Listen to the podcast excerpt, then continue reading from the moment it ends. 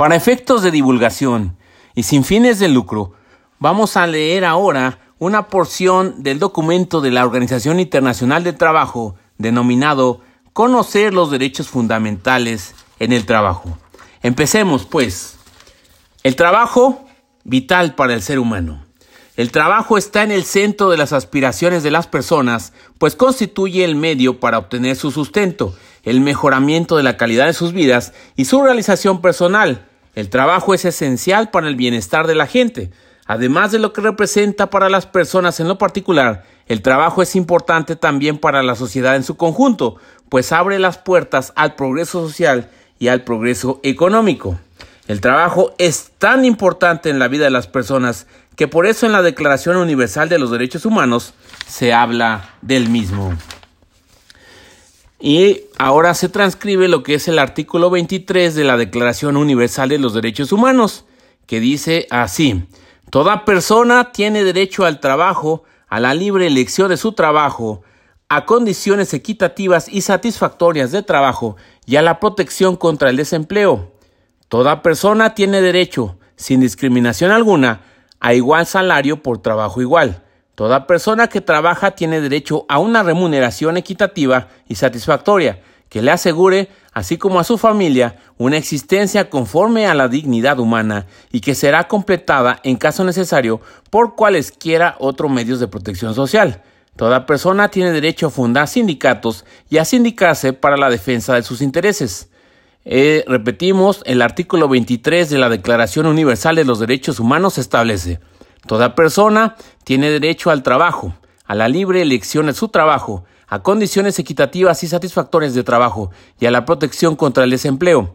Toda persona tiene derecho sin discriminación alguna a igual salario por trabajo igual, Toda persona que trabaja tiene derecho a una remuneración equitativa y satisfactoria que le asegure, así como a su familia, una existencia conforme a la dignidad humana y que será completada en caso necesario por cualesquier otros medios de protección social. Toda persona tiene derecho a fundar sindicatos y a sindicarse para la defensa de sus intereses. Con ese mismo espíritu de la Declaración Universal de los Derechos Humanos, la Organización Internacional del Trabajo, OIT, impulsa el trabajo decente. Este es un concepto que resalta la importancia de que los hombres y las mujeres tengan oportunidades de un trabajo que sea productivo y que les genere un ingreso que les permita vivir con dignidad. El trabajo decente significa que los trabajadores cuenten con protección social, que también incluye a sus familias. Esto tiene que ver con el acceso a seguros de salud y a pensiones dignas al momento de la jubilación o en el caso de que adquieran discapacidades por accidentes en el lugar de trabajo. Asimismo, trabajo decente implica que la gente tenga mejores perspectivas de desarrollo e integración a la sociedad y que cuente con libertad para expresar opiniones, organizarse, dialogar y participar en la toma de decisiones que afecten sus vidas. Todo esto con igualdad de oportunidad y de trato para las mujeres y para los hombres. El trabajo decente es aquel trabajo productivo que se realiza en condiciones de libertad, equidad, seguridad y dignidad humana. Repetimos, el trabajo decente es aquel trabajo productivo que se realiza en condiciones de libertad, equidad, seguridad y dignidad humana. Lo anterior está resumido en los cuatro objetivos estratégicos de la Organización Internacional del Trabajo, OIT. 1 promover y cumplir las normas y los principios y derechos fundamentales en el trabajo. 2. Generar mayores oportunidades para que mujeres y hombres puedan tener empleos e ingresos dignos. 3.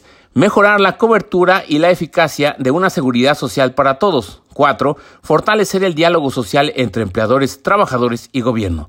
Repetimos los cuatro objetivos estratégicos de la OIT. 1. Promover y cumplir las normas y los principios y derechos fundamentales en el trabajo. 2. Generar mayores oportunidades para que mujeres y hombres puedan tener empleos e ingresos dignos. 3. Mejorar la cobertura y la eficiencia de una seguridad social para todos.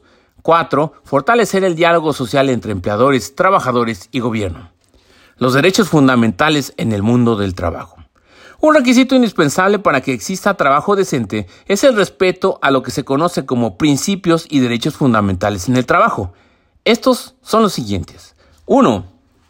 La libertad de asociación, la libertad sindical y el derecho a la negociación colectiva. 2. La abolición del trabajo forzoso. 3. La erradicación del trabajo infantil. 4.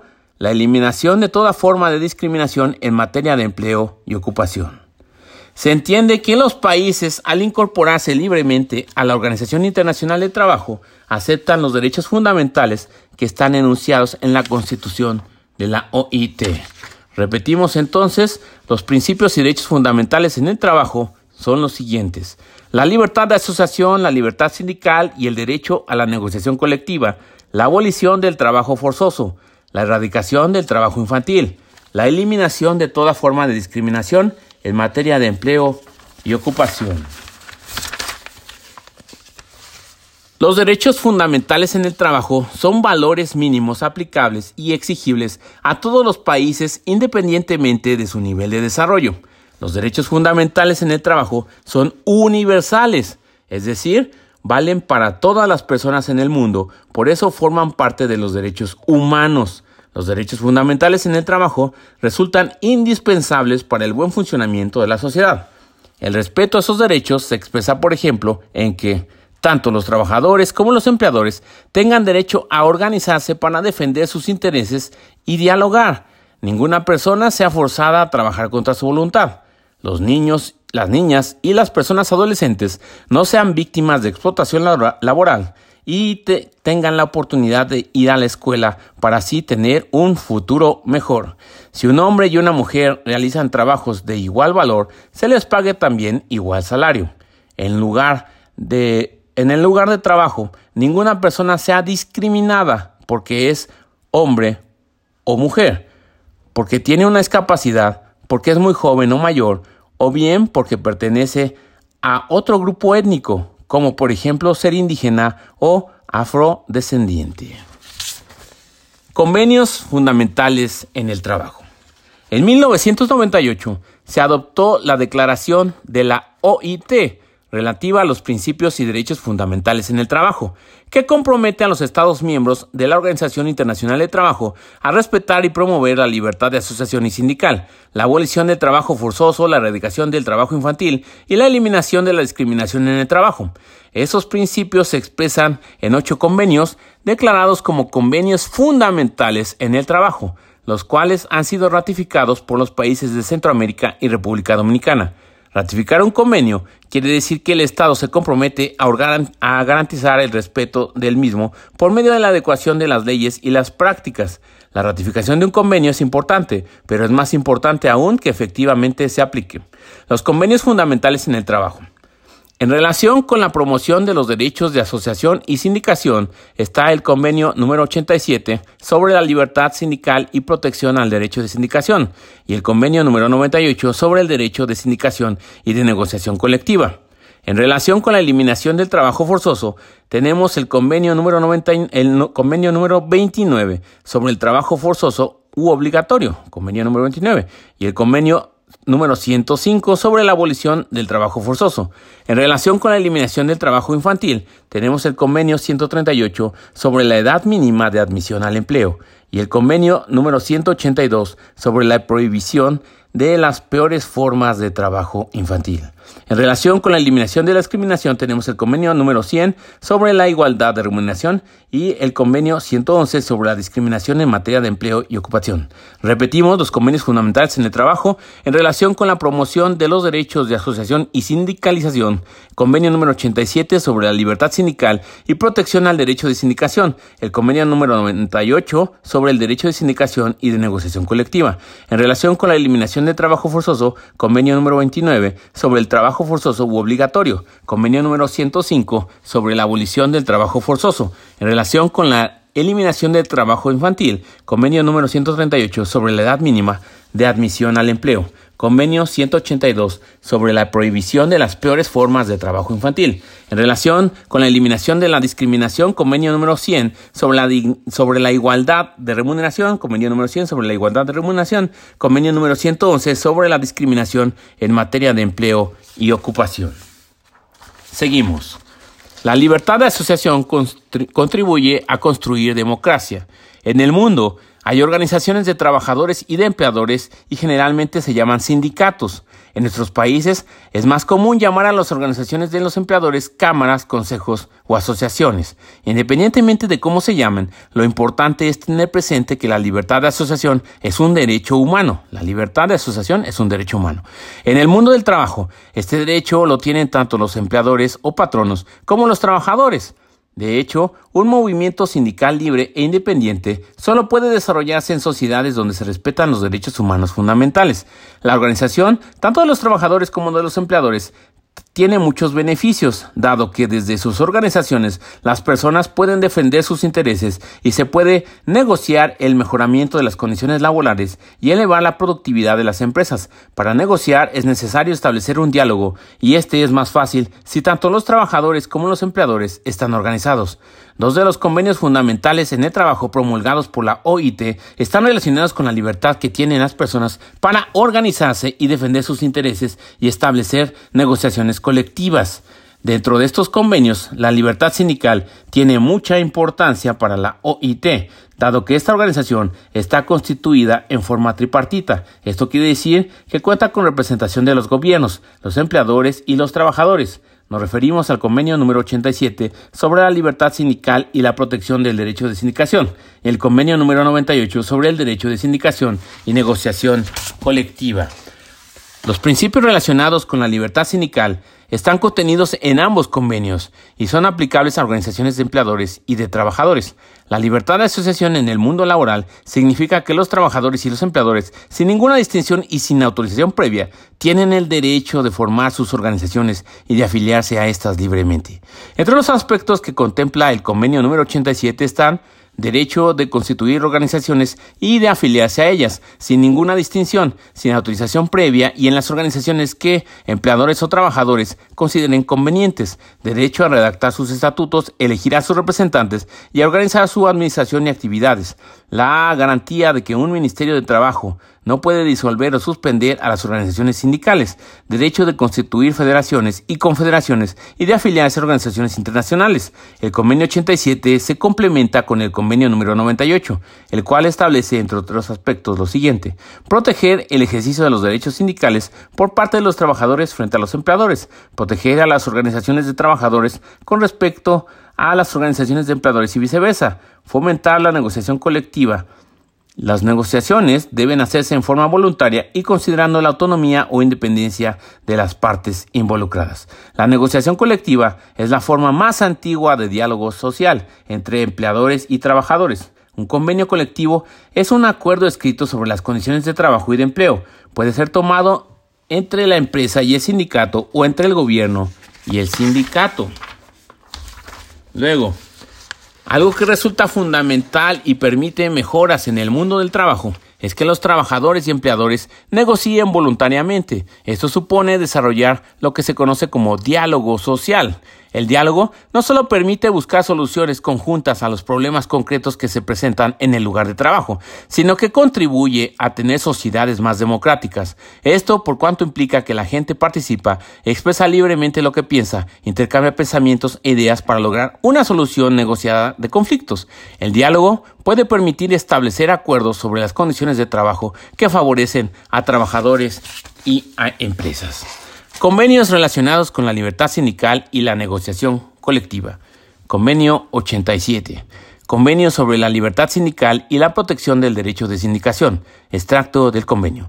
Los trabajadores y los empleadores, sin ninguna distinción y sin autorización previa, tienen el derecho de constituir las organizaciones que estimen convenientes, así como el de afiliarse a estas organizaciones, con la sola condición de observar los estatutos de las mismas. Artículo 2, parte 1, libertad sindical. Luego, las organizaciones de trabajadores y de empleadores tienen el derecho de redactar sus estatutos y reglamentos administrativos, el de elegir libremente sus representantes, el de organizar, su administración y sus actividades y el de formular su programa de acción. Artículo 3, parte 1, libertad sindical. Luego, las autoridades públicas deberán abstenerse de toda intervención que tienda a limitar este derecho o a entorpecer su ejercicio legal. Artículo 3, parte 1, libertad sindical. Siguiente.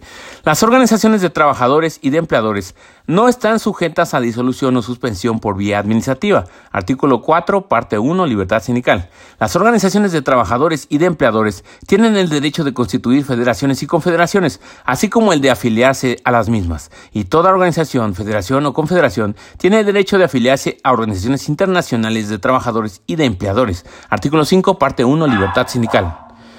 La adquisición de la personalidad jurídica de las organizaciones de trabajadores y de empleadores, sus federaciones y confederaciones, no puede estar sujeta a condiciones cuya naturaleza limite la aplicación de las disposiciones en los artículos 2, 3 y 4 de este convenio. Artículo 7, parte 1, libertad sindical. Al ejercer los derechos que se les reconocen en el presente convenio, los trabajadores, los empleadores y sus organizaciones respectivas están obligados, lo mismo que las demás personas o las colectividades organizadas, a respetar la legalidad. Artículo 8, parte 1, libertad sindical.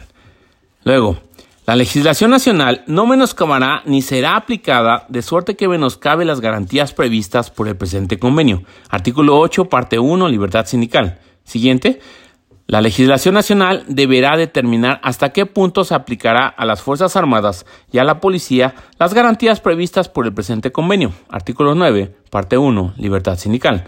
En el presente convenio, el término organización significa toda organización de trabajadores o de empleadores que tenga por objeto fomentar y defender los intereses de los trabajadores o de los empleadores. Artículo 10, parte 1, libertad sindical. Luego, todo miembro de la Organización Internacional del Trabajo para el cual esté en vigor el presente convenio se obliga a adoptar las medidas necesarias y apropiadas para garantizar a los trabajadores y a los empleadores el libre ejercicio del derecho de sindicación. Artículo 11, parte 2, protección del derecho de sindicación. Luego, convenio número 98. Convenio sobre el derecho de sindicación y de negociación colectiva. Extracto del convenio.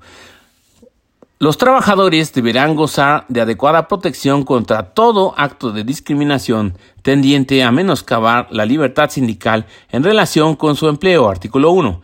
Luego, dicha protección deberá ejercerse esencialmente contra todo acto que tenga por objeto a sujetar el empleo de un trabajador a la condición de que no se afilie a un sindicato o la de dejar de ser miembro de un sindicato. B despedir a un trabajador o perjudicarlo en cualquier otra forma a causa de su afiliación sindical o de su participación en actividades sindicales fuera de las horas de trabajo o con el consentimiento del empleador durante las horas de trabajo. Artículo 1.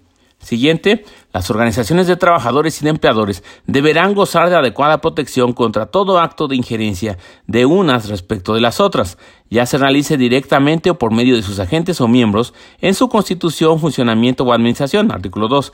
Luego, se consideran actos de injerencia en el sentido del presente artículo, principalmente las medidas que tiendan a fomentar la constitución de organizaciones de trabajadores dominadas por un empleador o una organización de empleadores, o a sostener económicamente en otra forma eh, organizaciones de trabajadores con objeto de colocar estas organizaciones bajo el control de un empleador o de una organización de empleadores. Artículo 2. Siguiente.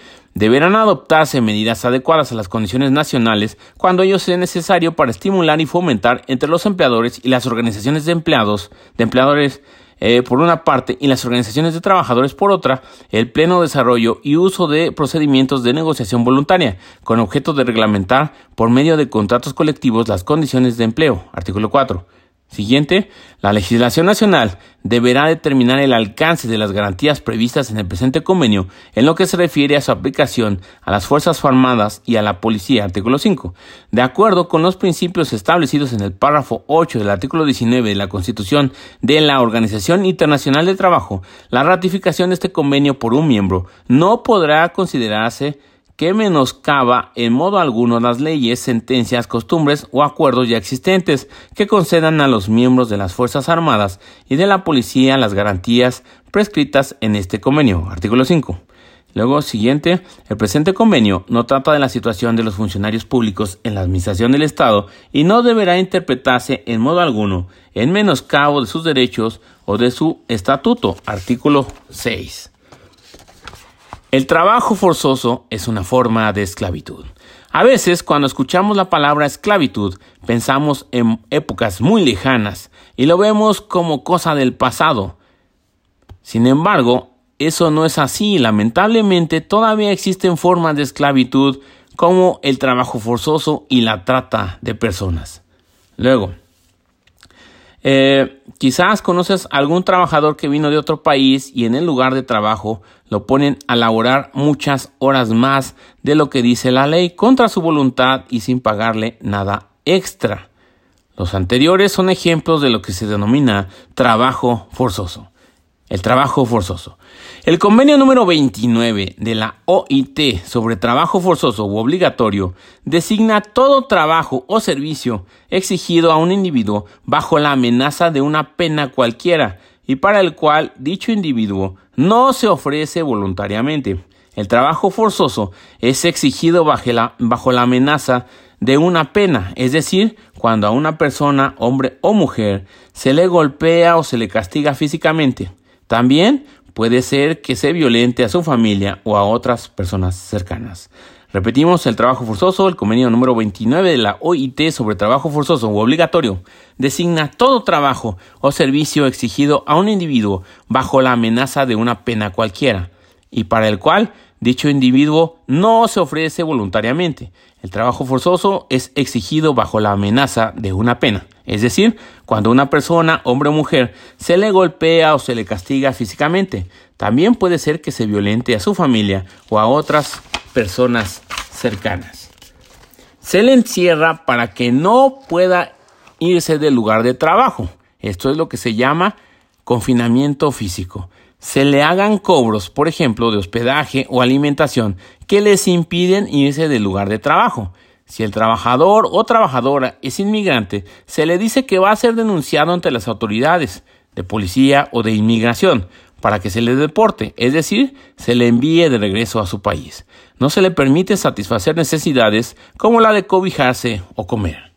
¿Qué quiere decir ausencia de consentimiento o trabajo involuntario? Esto quiere decir que una persona está en un trabajo no por su propia voluntad o deseo, sino por razones como las siguientes.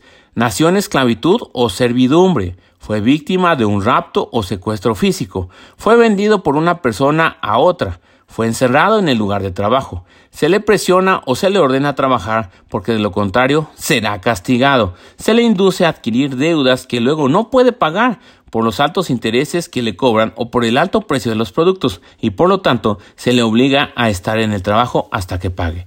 Se le retiene o, no se le paga el salario para obligarle a que continúe en el trabajo. Se le retienen los documentos de identidad u otras pertenencias personales de valor. Por eso la gente a veces le llama trabajo de esclavo. El trabajo forzoso es un delito y una violación a los derechos humanos fundamentales. Y entonces continuamos. Para la OIT, el trabajo debería ser libremente elegido por las personas, sin amenazas ni sanciones. Sin embargo, hay que saber que también existen algunas excepciones que son toleradas. De acuerdo con el convenio número 29 de la OIT, estas situaciones son el servicio militar obligatorio que tenga un carácter puramente militar, las obligaciones cívicas normales, el trabajo que se exija en una sentencia judicial y que se realice bajo el control de las autoridades públicas, el trabajo que se obligue en casos de fuerza mayor como en caso de guerra o en siniestro, incendios, inundaciones, hambre, terremotos, epidemias y otros desastres, los trabajos comunales cortos o pequeños. En el convenio número 105 de la OIT queda claro que nunca puede recurrirse al trabajo forzoso u obligatorio eh, como medio de presión o educación política, como castigo por opiniones políticas o por oposición ideológica al orden político, social o económico del país, como estrategia de producción económica, como medida de disciplina en el trabajo, como castigo por haber participado en huelgas, como medida de discriminación racial, social, nacional o religiosa. Entonces, ya nada más queremos recordar que para la OIT el trabajo debería ser libremente elegido por las personas sin amenazas o sanciones. Sin embargo, existen algunas excepciones. Eh, de acuerdo al convenio número 29 de la OIT, estas son el servicio militar obligatorio que tenga un carácter puramente militar, las obligaciones cívicas normales, el trabajo que se exija en una sentencia judicial y que se realice bajo el control de las autoridades públicas, el trabajo que se obligue en casos de fuerza mayor, como en caso de guerra o en un siniestro, llámese incendio, inundación, hambre, terremotos, epidemias y otros desastres, los trabajos comunales cortos o pequeños. Luego continuamos el convenios relacionados con el trabajo forzoso. Convenio 29. Convenio sobre el trabajo forzoso. Extracto del convenio. Todo miembro de la Organización Internacional de Trabajo que ratifique el presente convenio se obliga a suprimir lo más pronto posible el empleo del trabajo forzoso u obligatorio en todas sus formas. Artículo 1. A los efectos del presente convenio, la expresión trabajo forzoso u obligatorio designa todo trabajo o servicio exigido a un individuo bajo la amenaza de una pena cualquiera y para el cual dicho individuo no se ofrece voluntariamente. Artículo 2. Sin embargo, a los efectos del presente convenio, la expresión trabajo forzoso u obligatorio no comprende a cualquier trabajo o servicio que se exija en virtud de las leyes sobre el servicio militar obligatorio y que tengan un carácter puramente militar. B cualquier trabajo o servicio que forme parte de las obligaciones cívicas normales de los ciudadanos de un país que se gobierne plenamente por sí mismo. C.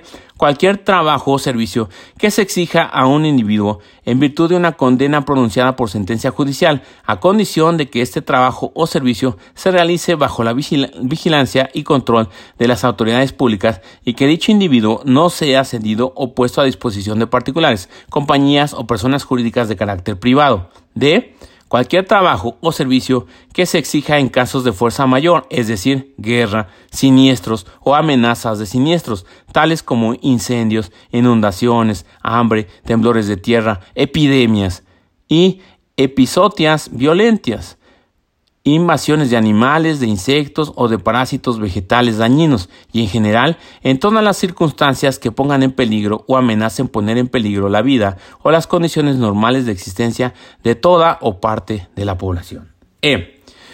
Los pequeños trabajos comunales, es decir, los trabajos realizados por los miembros de una comunidad, en beneficio directo de la misma, trabajos que por consiguiente pueden considerarse como obligaciones cívicas normales que incumben a los miembros de la comunidad, a condición de que la misma población o sus representantes directos tengan derecho a pronunciarse sobre la necesidad de estos trabajos. Artículo 2. Las autoridades competentes no deberán imponer o dejar que se imponga el trabajo forzoso u obligatorio en provecho de particulares, de compañías o de personas jurídicas de carácter privado. Artículo 4. La responsabilidad de toda decisión de recurrir al trabajo forzoso u obligatorio incumbirá a las autoridades civiles superiores del territorio interesado. Artículo 8. Convenio número 105. Convenio sobre la abolición del trabajo forzoso. Extracto del convenio. Todo miembro de la Organización Internacional de Trabajo que ratifique el presente convenio se obliga a suprimir y a no hacer uso de ninguna forma de trabajo forzoso u obligatorio a. como medio de coerción o de educación políticas o como castigo por tener o expresar determinadas opiniones políticas o por manifestar oposición ideológica al orden político, social o económico establecido. B. Como método de movilización y utilización de la mano de obra con fines de fomento económico. C. Como medida de disciplina en el trabajo. D. Como castigo por haber participado en huelgas. E como medida de discriminación racial, social, nacional o religiosa. Artículo 1. Todo miembro de la Organización Internacional de Trabajo que ratifique el presente convenio se obliga a tomar medidas eficaces para la abolición inmediata y completa del trabajo forzoso u obligatorio, según se describe en el artículo 1 de este convenio. Artículo 2. Y continuamos. El trabajo infantil empobrece al país. Tal vez no nos hemos puesto a pensar en las consecuencias que tiene el trabajo infantil para el niño o la niña y para la sociedad en que vivimos. En el caso del trabajo infantil, en la agricultura, por ejemplo, habría que preguntarse qué efecto pueden tener los agroquímicos en el sistema respiratorio de una niña o cómo puede dañarse la, la columna de un niño que levanta cargas pesadas. Además, habría que preguntarse ¿qué repercusiones futuras tendrá el que los niños trabajen en vez de ir a la escuela? En el mundo actual, donde se valora mucho el conocimiento, muy posiblemente un niño o niña trabajadoras tendrá menos oportunidades de tener un empleo de calidad y de desarrollarse plenamente en la edad adulta. Entonces, repetimos, en el caso del trabajo infantil, en la agricultura, por ejemplo, habría que preguntarse qué efecto puede tener los agroquímicos en el sistema respiratorio de una niña o cómo puede dañarse la columna de un niño que levanta cargas pesadas. Además, habría que preguntarse qué repercusiones futuras tendrá eh, el que los niños trabajen en vez de ir a la escuela. En el mundo actual, donde se, en el mundo actual donde se valora mucho el conocimiento, muy posiblemente un niño o niña trabajadora tendrá menos oportunidades de tener un empleo de calidad y de desarrollarse plenamente en la edad adulta. Además de pensar en el impacto que tiene el trabajo infantil para los niños y las niñas que lo desarrollan, habrá que tener en cuenta también las consecuencias para los países.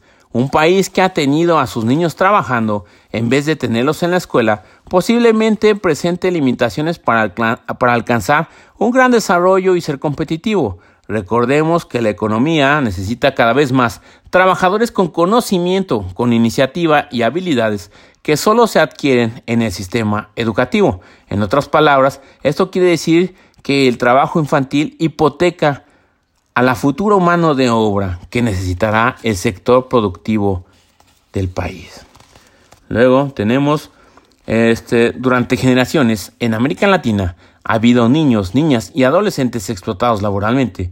Muchas personas se han acostumbrado a ver eso como algo normal y hasta piensan que trabajando los niños ayudan a sus familias, se forman para la vida y adquieren valores. ¿Qué opinas al respecto? Luego dice, trabajo infantil. Es toda actividad económica en cualquier condición laboral realizada por niños y niñas menores de 15 años y que les impide desarrollarse dignamente. Les restringe su participación y derecho a la educación les causa perjuicios en su salud, su condición física, mental, moral y espiritual. Trabajo infantil es toda actividad económica en cualquier condición laboral realizada por niños y niñas menores de 15 años y que les impide desarrollarse dignamente. Les restringe su participación y derecho a la educación. Les causa perjuicios en su salud, su condición física, mental, moral y espiritual. ¿Hay una edad mínima para trabajar? El convenio número 138 compromete a los países a fijar una edad mínima para que una persona empiece a trabajar, de manera que no sea inferior a la edad en que cesa la obligación escolar o en todo caso a 15 años, aunque en ciertas economías se permitirá una edad mínima de 14 años, solo de forma transitoria o temporal. En nuestra región es permitido el trabajo para mayores de 15 años, en el caso de Costa Rica y para mayores de 14 años en los demás países de Centroamérica y República Dominicana. Esto si se garantiza la salud, la seguridad y el desarrollo moral de los o las adolescentes y siempre que hayan recibido alguna formación que los capacite para el puesto. En estos casos es importante tener presente que debe haber normas que regulen el trabajo en estas edades y que se relacionan, por ejemplo, con la duración de la jornada, horarios, tipos de labores. Está claro que las condiciones no pueden ser iguales que las que tiene una persona adulta. Sin embargo, hay trabajos que son prohibidos para menores de 18 años, debido a que resultan peligrosos para la salud, la seguridad o el desarrollo moral de la persona. Algunos ejemplos son el trabajo de minas, canteras, construcción, servicios de electricidad, saneamiento, transportes, plantaciones agrícolas y en centros nocturnos. Hace algunos años se empezó a tomar en cuenta que el respeto a los derechos de las niñas y adolescentes también demandaba protegerles frente a lo que se denomina peores formas de trabajo infantil. Esto constituye el espíritu del convenio número 182 de la OIT. Seguimos. Las llamadas peores formas de trabajo infantil hacen referencia a diversas actividades económicas que por la forma y condición en que se realizan pueden dañar la salud, la seguridad o la moralidad de los niños y adolescentes. Entre estos se encuentran la venta y la trata de personas menores de edad y la utilización de niños o niñas en conflictos armados y en la realización de actividades ilícitas. Esto es entonces lo relativo a las formas, eh, las peores formas de trabajo infantil, que hacen referencia a diversas actividades económicas que por la forma y condición en que se realizan pueden dañar la salud, la seguridad o la moralidad de los niños y adolescentes. Luego dice, también se refiere a la explotación sexual comercial de las personas menores de edad, es decir, cuando se involucra a un niño, niña o adolescente en actividades sexuales y a cambio de un pago, como por ejemplo por tener relaciones sexuales, eh, posar para la producción de material pornográfico, participar en espectáculos como los que se realizan en los clubes nocturnos. En relación con esto hay que tener presente que alguien que involucra a una persona menor de 18 años en este tipo de actividades en realidad está cometiendo un delito. Luego seguimos. Convenios relacionados con el trabajo infantil. Convenio 138, convenio sobre la edad mínima. Extracto del convenio. Todo miembro para el cual esté en vigor el presente convenio se compromete a seguir una política nacional que asegure la obligación efectiva del, trabajado, del, del, trabajo de los niños y eleve progresivamente la edad mínima de admisión al empleo o al trabajo a un nivel que haga posible el más completo desarrollo físico y mental de los menores. Artículo 1. Todo miembro que ratifique el presente convenio deberá especificar en una declaración anexa a su ratificación la edad mínima de admisión al empleo o al trabajo en su territorio y en los medios de transporte matriculados en su territorio. Artículo 2. La edad mínima fijada no deberá ser inferior a la edad en que cesa la obligación escolar o en todo caso a 15 años. Artículo 2. El miembro cuya economía y medios de educación estén insuficientemente desarrollados podrá, previa consulta con las organizaciones de empleadores y de trabajadores interesados, si tales organizaciones existen, especificar inicialmente una edad mínima de 14 años. Artículo 2. La edad mínima de admisión a todo tipo de empleo o trabajo que por su naturaleza o las condiciones en que se realice pueda resultar peligroso para la salud, la seguridad o la moralidad de los menores no deberá ser inferior a 18 años. Los tipos de empleo de trabajo a que se aplica este artículo serán determinados por la legislación nacional o por la autoridad competente, previa consulta con las organizaciones de empleadores y de trabajadores interesados. Cuando tales organizaciones existan, la obligación nacional o la autoridad competente, previa consulta con las organizaciones de empleadores y de trabajadores interesados, cuando tales organizaciones existan, podrán autorizar el empleo o el trabajo a partir de la edad de 16 años, siempre que queden plenamente garantizadas la salud, la seguridad y la moralidad de los adolescentes y que estos hayan recibido instrucción o formación profesional adecuada y específica en la rama de actividad correspondiente. Artículo 3. Siguiente, el presente convenio no será aplicable al trabajo efectuado por los niños o los menores en las escuelas de enseñanza general, profesional o técnica o en otras instituciones de formación, ni al trabajo efectuado por personas de por lo menos 14 años de edad en las empresas, siempre que dicho trabajo se lleve a cabo según las condiciones prescritas por la autoridad competente, previa consulta con las organizaciones interesadas de empleadores y de trabajadores, cuando tales organizaciones existan y sea parte integrante de A, un curso de enseñanza o formación del que sea primordialmente responsable una escuela o institución de formación. B. Un programa de formación que se desarrolle entera o fundamentalmente en una empresa y que haya sido aprobado por la autoridad competente. O C. Un programa de orientación destinado a facilitar la elección de una ocupación o de un tipo de formación. Artículo 6. La legislación nacional podrá permitir el empleo o el trabajo de personas de 13 a 15 años de edad en trabajos ligeros, a condición de que estos A no sean susceptibles de perjudicar la salud o desarrollo y B, no sean de tal naturaleza que puedan perjudicar su asistencia a la escuela, su participación en programas de orientación o formación profesional aprobados por la autoridad competente o el aprovechamiento de la enseñanza que reciben. Artículo 7. La autoridad competente podrá exceder, podrá conceder Previa consulta con las organizaciones de empleadores y de trabajadores interesadas, cuando tales organizaciones existan, por medio de permisos individuales, excepciones a la prohibición de ser admitido al empleo o del trabajo que prevé el artículo 2 del presente convenio, con finalidades tales como participar en representaciones artísticas. Los permisos, así concedidos, limitarán el número de horas del empleo o trabajo, objeto de esos permisos y prescribirán las condiciones en que puede llevarse a cabo. Artículo 8. Edades mínimas de admisión en el empleo o en el trabajo. Regla general. No inferior a la edad en que cesa la obligación escolar o en todo caso a los 15 años. Edad mínima general. Trabajos ligeros, 13 años. Trabajos peligrosos, 18 años. 16 años en determinadas condiciones.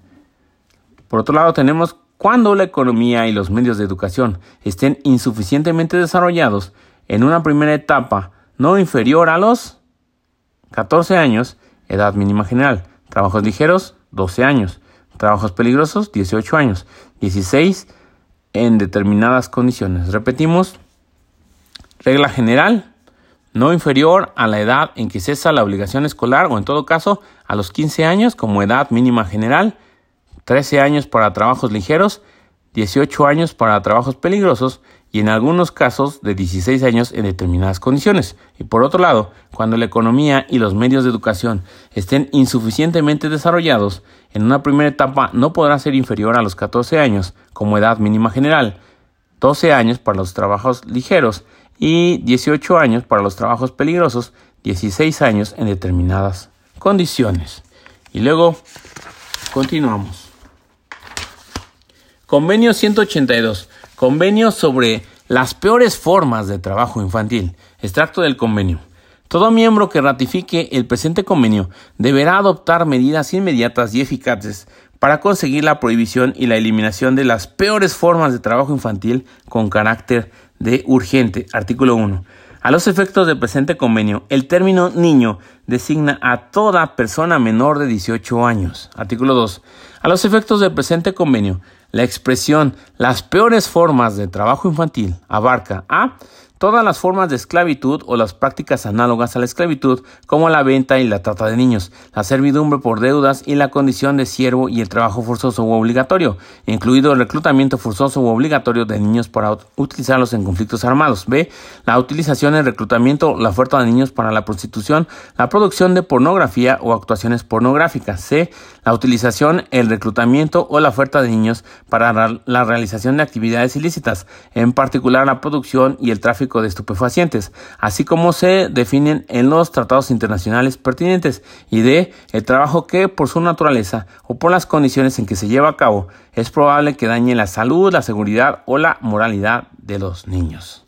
Entonces, tenemos que a efectos del presente convenio el tema niño designa a toda persona menor de 18 años y que a los efectos del presente convenio la expresión las peores formas de trabajo infantil abarca a Todas las formas de esclavitud o las prácticas análogas a la esclavitud como la venta y la trata de niños, la servidumbre por deudas y la condición de siervo y el trabajo forzoso u obligatorio, incluido el reclutamiento forzoso u obligatorio de niños para utilizarlos en conflictos armados. B. La utilización, el reclutamiento o la oferta de niños para la prostitución, la producción de pornografía o actuaciones pornográficas. C. La utilización, el reclutamiento o la oferta de niños para la realización de actividades ilícitas, en particular la producción y el tráfico de estupefacientes, tal como se define en los tratados internacionales pertinentes, y de el trabajo que, por su naturaleza o por las condiciones en que se lleva a cabo, es probable que dañe la salud, la seguridad o la moralidad de los niños. Luego, los tipos de trabajo a que se refiere el artículo 3, inciso D, deberán ser determinados por la legislación nacional o por la autoridad competente previa consulta con las organizaciones de empleadores y de trabajadores interesados. Ahí estamos hablando de el trabajo que por su naturaleza o por las condiciones en que se lleva a cabo es probable que dañe la salud, la seguridad o la moralidad de los niños. Luego, todo miembro deberá elaborar y poner en práctica programas de acción para eliminar como medida prioritaria las peores formas de trabajo infantil. Artículo 6. Todo miembro deberá adoptar cuantas medidas sean necesarias para garantizar la aplicación y el cumplimiento efectivos de las disposiciones por las que se dé efecto al presente convenio, incluidos el establecimiento y la aplicación de sanciones penales o según proceda de otra índole. Artículo 7. Todo miembro deberá adoptar, teniendo en cuenta la importancia de la educación para la eliminación del trabajo infantil, medidas efectivas y en un plazo determinado con el fin de A. impedir la ocupación de niños en las peores formas de trabajo infantil, B. prestar la asistencia directa necesaria y adecuada para librar a los niños de las peores formas de trabajo infantil y asegurar su rehabilitación e inserción social. C. Asegurar a todos los niños que hayan sido librados de las peores formas de trabajo infantil el acceso a la enseñanza básica gratuita y cuando sea posible y adecuado a la formación profesional. D. Identificar a los niños que están particularmente expuestos a riesgos y entrar en contacto directo con ellos. Y el tener en cuenta la situación particular de las niñas. Artículo 7. Y luego continuamos. Un mundo laboral sin discriminación. Y dice así.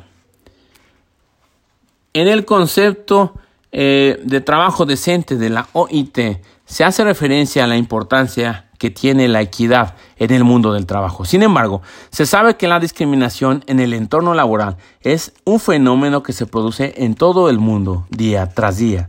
Entre los motivos de discriminación en el trabajo se encuentran el grupo étnico, el color de la piel, el sexo de la persona, las creencias religiosas, el origen nacional, la opinión política, el origen social, el, origen de residencia. Repetimos, entre los motivos de discriminación en el trabajo se encuentran el grupo étnico, el color de la piel, el sexo de la persona, las creencias religiosas, el origen nacional, la opinión política, el origen social, el lugar de la residencia. Además, de estos ocho criterios básicos de discriminación, también hay otros relacionados con la afiliación sindical, la condición matrimonial, la edad, el estado de ebriedad, eh, el estado de salud, el idioma, las preferencias sexuales, la discapacidad y los originados en las responsabilidades familiares. Además de estos ocho criterios básicos de discriminación, grupo étnico, color de la piel, sexo de la persona, creencias religiosas, el origen nacional, la opinión política, el origen social, el lugar de residencia, también hay otros relacionados con la afiliación sindical, la condición matrimonial, la edad, el estado de salud, el idioma, las preferencias sexuales, la discapacidad y las originadas en las responsabilidades familiares. Discriminación laboral. Según el convenio 111 de la OIT, discriminación es cualquier exclusión que perjudique a una persona en razón de su grupo étnico, color de piel, sexo, religión, opinión política, ascendencia nacional u origen social, de manera que le impide conseguir un trabajo y desarrollarse en este. No constituyen discriminación las distinciones, exclusiones o preferencias basadas en las calificaciones exigidas eh, para un empleo determinado.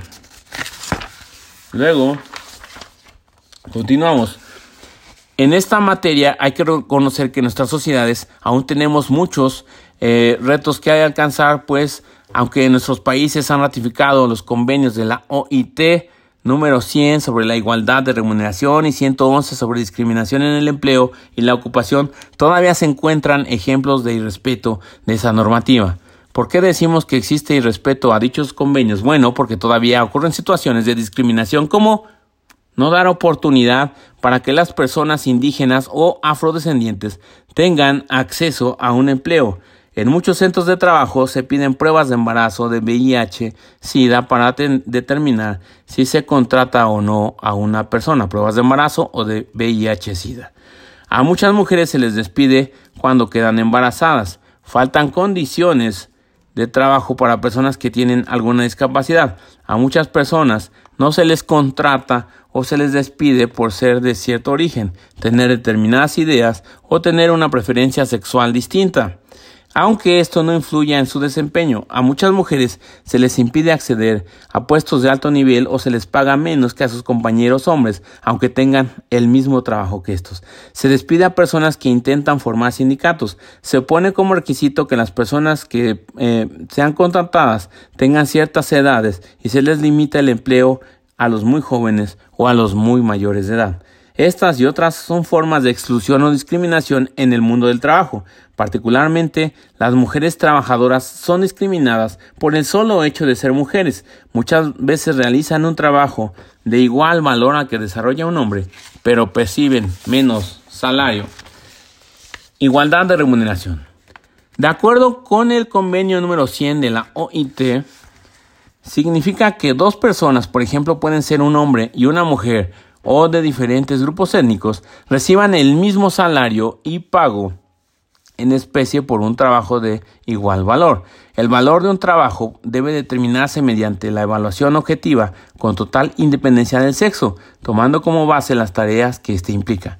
Hay que tener presente que cuando se discrimina a una persona, además de lesionar sus derechos, también se afecta negativamente el potencial productivo de un país. Discriminar en el trabajo es algo así como desperdiciar talentos. Luego, convenios relacionados con la igualdad de oportunidades y de trato. Convenio número 100. Convenio sobre igualdad de remuneración. Extracto del convenio. A los efectos del presente convenio, A. El término remuneración comprende el salario o sueldo ordinario básico mínimo y cualquier otro emolumento en dinero o en especie pagados por el empleador directa o indirectamente al trabajador en concepto del empleo de este último. Artículo 1. B. La expresión igualdad de remuneración entre la mano de obra masculina y la mano de obra femenina por un trabajo de igual valor designa las tasas de remuneración fijadas sin discriminación en cuanto al sexo. Artículo 1. Todo miembro deberá empleando, deberá empleando medios adaptados a los medios, a los métodos vigentes de fijación de tasas de remuneración, promover y en la medida en que sea compatible con dichos métodos, garantizar la aplicación de todos los trabajadores del principio de igualdad de remuneración entre la mano de obra masculina y la mano de obra femenina por un trabajo de igual valor. Este principio se deberá aplicar sea por medio de A, la legislación nacional, B, cualquier sistema para la fijación de la remuneración establecido o reconocido por la legislación, C, contratos colectivos celebrados entre empleadores y trabajadores, o D, la acción conjunta de estos diversos medios. Artículo 2. Se deberán adoptar medidas para promover la evaluación objetiva del empleo, tomando como base los, los trabajos que éste entrañe cuando la índole de dichas medidas facilite la aplicación del presente convenio. Los métodos que se adopten para esta evaluación podrán ser decididos por las autoridades competentes en lo que concierne a la fijación de las tasas de remuneración o cuando dichas tasas se fijen por contratos colectivos por las partes contratantes. Las diferencias entre las tasas de remuneración que correspondan, independientemente del sexo, a diferencia que resulte en dicha evaluación objetiva de los trabajadores que han de factuarse, no deberán considerarse contrarias al principio de igualdad de remuneración entre la mano de obra masculina y la mano de obra femenina por un trabajo de igual valor. Luego, Convenio 111. Convenio sobre la discriminación, empleo y ocupación. Extracto del convenio. A los efectos de este convenio, el término comprende a cualquier distinción exclusión o preferencia basada en motivos de raza, color, sexo, religión, opinión política, ascendencia eh, nacional u origen social que tenga por efecto anular o alterar la igualdad de oportunidades o de trato en el empleo y la ocupación. B. Cualquier otra distinción, exclusión o preferencia que tenga por efecto anular o alterar la igualdad de oportunidades o el trato en el empleo u ocupación que podrá ser especificada por el miembro interesado previa consulta con las organizaciones representativas de empleadores y de trabajadores, cuando dichas organizaciones existan y con otros organismos apropiados. Artículo 1. Las distinciones, exclusiones o preferencias basadas en la calificación exigidas para un empleo determinado no serán consideradas como discriminación. A los efectos de este convenio, los términos empleo y ocupación incluyen tanto el acceso a los medios de formación profesional y a la admisión en el empleo y en las diversas ocupaciones, como también las condiciones de trabajo. Artículo 1. Todo miembro para el cual este convenio se halle en vigor se obliga a formular y llevar a cabo una política nacional que promueva, por métodos adecuados a las condiciones y a las prácticas nacionales, la igualdad de oportunidades y de trato en materia de empleo y ocupación, con objeto de eliminar cualquier discriminación a este respecto. Artículo 2. Todo miembro para el cual el presente convenio se halla en vigor se obliga por métodos adaptados a las circunstancias y a las prácticas nacionales a a tratar de obtener la cooperación de las organizaciones de empleadores y de trabajadores y de otros organismos apropiados en las tareas de fomentar la aceptación y cumplimiento de esa política. B. Promulgar leyes y promover programas educativos que por su índole puedan garantizar la aceptación y cumplimiento de esa política. B. Promulgar leyes y promover programas educativos que por su índole puedan garantizar la aceptación y cumplimiento de esa política. C. Derogar las disposiciones legislativas y modificar las disposiciones políticas administrativas que sean incompatibles con dicha política. D.